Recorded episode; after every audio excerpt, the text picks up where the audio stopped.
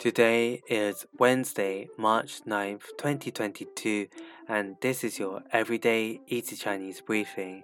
大家好，我是林老师, and in under 5 minutes every weekday, you'll learn a new word and how to use this word correctly in phrases and sentences. Today's word of the day is da, da, which is a verb that means to hit. Let's practice by making different words phrases and sentences with da. The first word is da che, da che, which means to take a taxi. Let's look at each character of this word. Da means to hit, and che means car. A way of using it in a sentence is 我们打车回家吧。我们打车回家吧。 Let's take a taxi back home. Another word we can create with da is da ban. Da ban. This means to dress up. Let's again look at each character of this word. Da means to hit and ban means to play a role.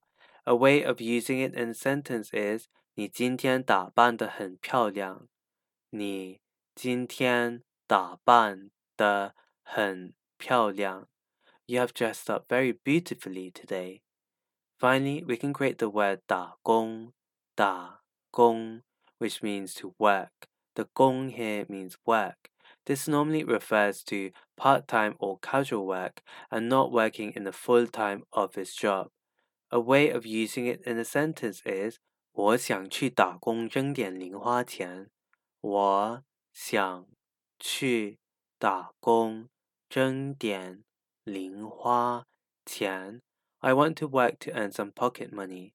Today we looked at the word da, which means hit, and we created other words using it. These are da che, to take a taxi, da ban, to dress up, and da gong, to work. To see this podcast transcript, please head over to the forum section of our website www www.everydayeasychinese.com where you can find even more free Chinese language resources. See you again soon for more practice.